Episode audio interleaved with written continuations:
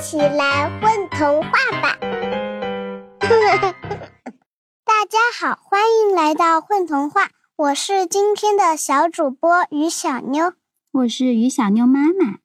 今天我们带给大家的小故事名字叫《但丁吞掉了一颗纽扣电池》，作者王二胖。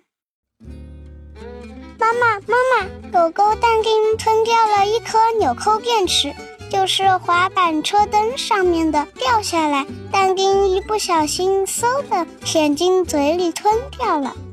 但丁有没有咳嗽？有没有嗓子难受？那倒没有，可是电池消失不见了，它也不在但丁的嘴里了。是啊，它被但丁咽到肚子里了。现在正在但丁的肠胃里探险呢。可是妈妈，纽扣电池会不会在但丁的肚子里越长越大？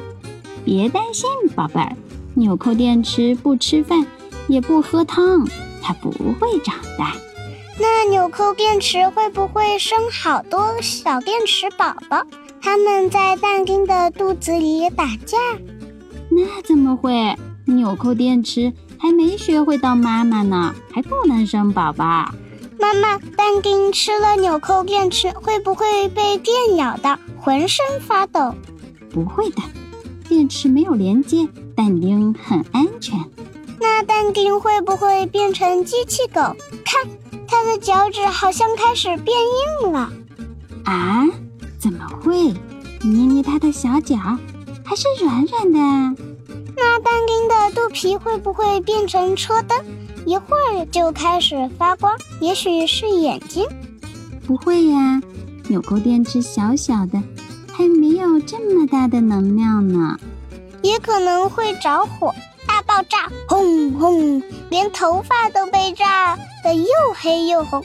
哦，我是说但丁的毛，好可怕！亲爱的宝贝儿，让妈妈抱抱。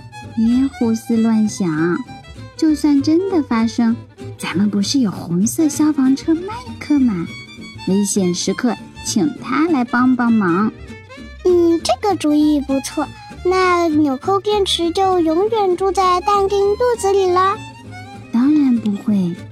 电池纽扣今天要在但丁的肚子里探险一整天，先从细细窄窄的食道里。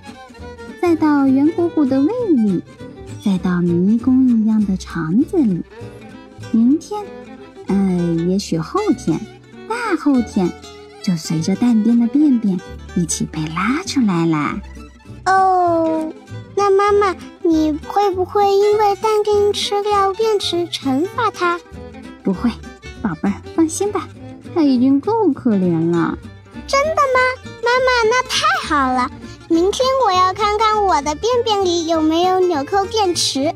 为什么？因为吃掉纽扣电池的是我，不是但丁。啊啊！结束了，宝贝，结束了，说拜拜了，拜拜。嗯，再见了，再见了。